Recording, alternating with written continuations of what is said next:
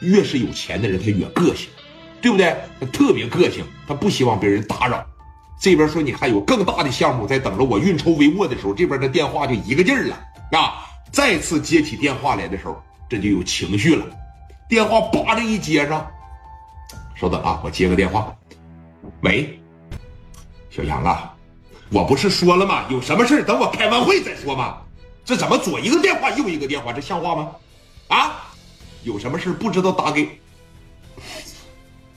聂总，我实在是不行了。啊！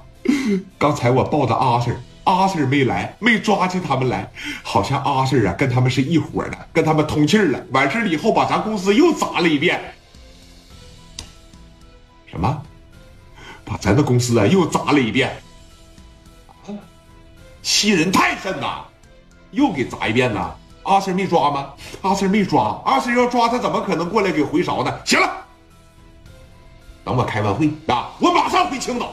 我倒要看看是谁，衙门把我找去投资的，欺负到我头上来了，那绝对是不行。把电话啪的一撂，这边真急了，哎，真急了，简简单单的把这个会开完，领着自个儿的团队，这就要回到青岛，这操蛋了，哎，来到了青岛，说进到自己公司大院的时候。就是你看这有钱人，他在乎形象，对吧？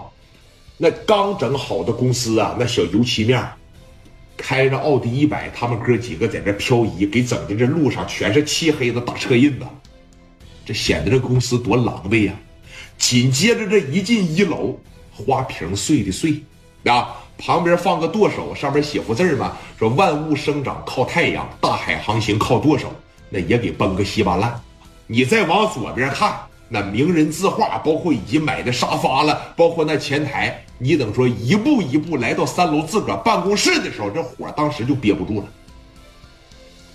你知道是什么让他最生气吗？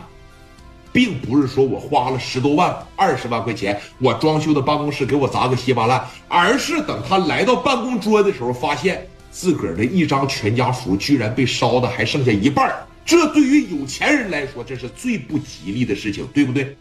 那太不吉利了，那人没了以后才，那才烧呢，手里边就拿着这张照片啊，这简直是太嚣张了，啊！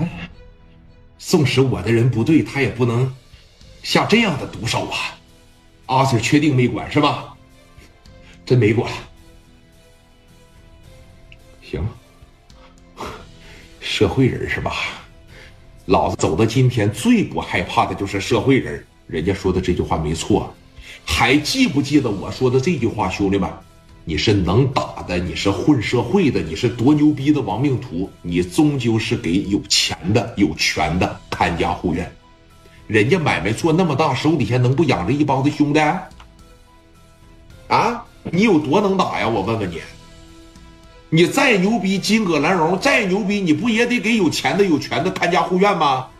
市委书记的公子，啪一个电话给我滚过来喝酒，你不也得削鼻涕过去吗？急了，行，能打是吧？